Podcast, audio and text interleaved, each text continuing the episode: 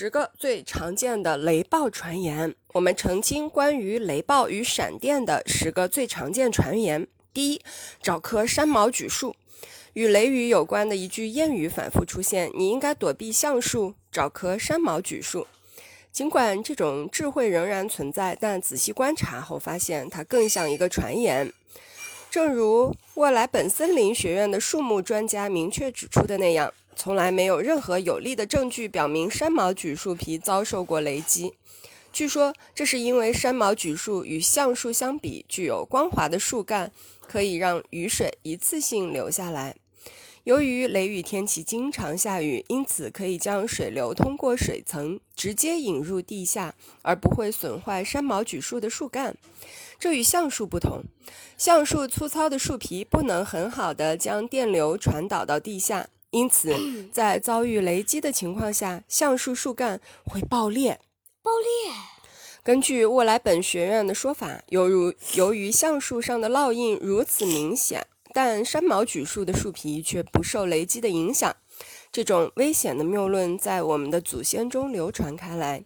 一般来说，雷雨天气避免在树下寻找庇护。第二，拔掉所有插头。在雷雨天断开所有设备的电源，并且拔掉所有电源插头的假设仍然成立。这个判断部分是正确的。如果房屋中没有安装特殊设备，一旦发生雷击，电流会通过电缆进入电气设备并损坏它们。因此，如同能源公司巴登福腾堡电力公司的建议。在雷雨天气，将电器设备上的所有插头从插座中拔出。顺便说一句，现在所有连接到电网的新建筑物都必须使用所谓的过压保护。您可以从您当地的物业管理处了解您房屋是否具有这样的保护装置。第三，不会连击一处，闪电不会连续击中同一个地方的说法是错误的。早在二零零三年，美国亚利桑那大学的科学家们就发现，在第一次雷击之后，第二次雷击通常会紧随其后。在三百八十六次所谓的地面雷击中，有百分之三十五的第二次雷击距离上一次的雷击点仅仅几米。在五层校园大楼的录像中，有时可以观察到更多的后续闪光。随后的第三次和第四次雷击通常与第一次完全相同，第二次雷击也就距离数米远。第四，牛奶会否变酸？关于在发生雷暴时牛奶会变酸的古老古老农谚，只是部分的正确。在不是每个家庭都有冰箱的时代，牛奶在雷暴时很快就变酸了。罪魁祸首不是雷暴和闪电，而是夏季雷暴时经常伴随的闷热空气。第五，有没有球状闪电？围绕所谓球状闪电有许多传说，其中有一个说。球状发光现象根本就不存在，这只是幻觉或幻象。事实上，球状闪电是否存在的问题，并不是那么容易回答的。世界著名发明家、物理学家尼古拉·特斯拉，早在人为闪电、人为产生闪电时就遇到过球状闪电现象。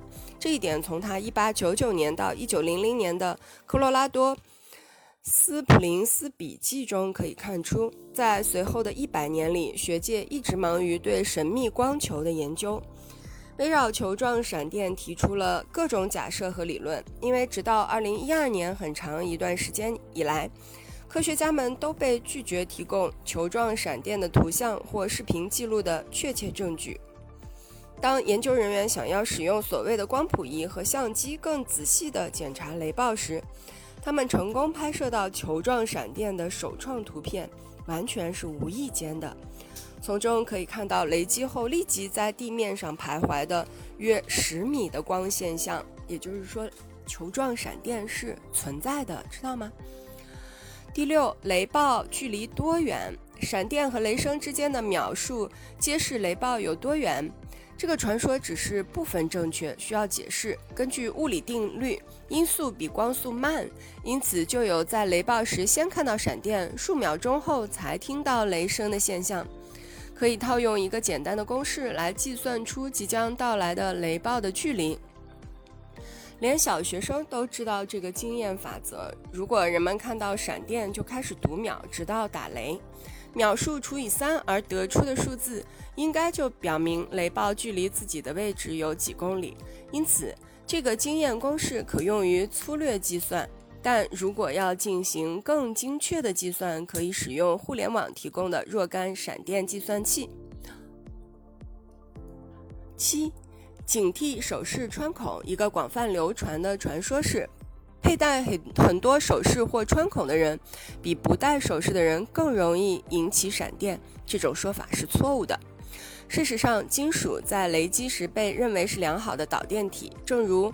VDE 防雷与雷电研究委员会的专家明确指出的那样，即使是大型金属部件也不应该引起闪电。这也适用于首饰佩戴者，因为闪电根本不会看到人身上或人体内的小金属部件。第八，雷雨天不洗澡。雷雨天能洗澡吗？这个问题总是引起热烈讨论。事实上，答案取决于建筑物的状况。在较新的建筑物里，水管通常是由塑料制成的，因此在发生雷击时不会有电流导入淋浴间。但如果水管是由金属制成的，例如在一些比较老的建筑里，如果闪电击中房屋，淋浴实际上会很危险。然而在此期间，许多建筑物都安装了所谓的防雷系统，这样即使在雷雨天气，人们也可以无忧无虑地洗澡。第九，汽车有多安全？根据一个常见的说法，雷暴时人们应该待在车里，因为那里能免受雷击。这个神话实际上是真实的，是真的。正如全德汽车俱乐部所解释的那样，在发生雷击时，自己的汽车将充当所谓的法拉第笼的作用，即一只由金属或两导体形成的笼子。一旦发生雷击，电流将通过车身引导到成员周围，并直接排放到地面。但前提是人们不能直接接触车内的任何金属部件。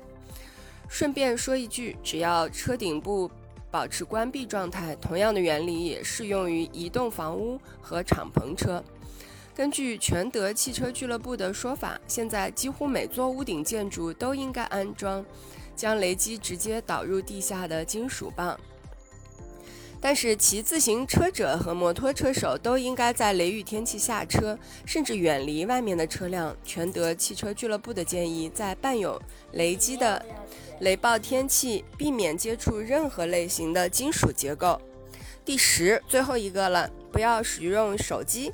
人们不应该在雷雨天使用手机的假设是部分正确。事实上，当时这个传说更多的是指座机电话。在最坏的情况下，雷击实 际上能够击中这类电话的线路。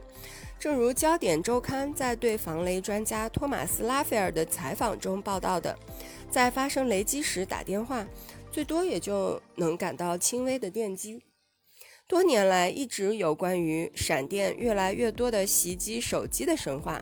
有报道称，关于这方面，英国研究人员提到了一名十五岁的女儿女孩在雷雨中穿过公园时玩手机被雷闪电击中的案例。但是，VDE 防雷与雷电研究委员会的防雷专家给出了明确的答案：雷雨天在户外使用手机不会增加被雷击的风险。正如防雷研究委员会的一项声明所述，在发生潜在的雷击时。移动电话的电磁辐射或设备由金属制成的事实，应归于无关紧要的那一类。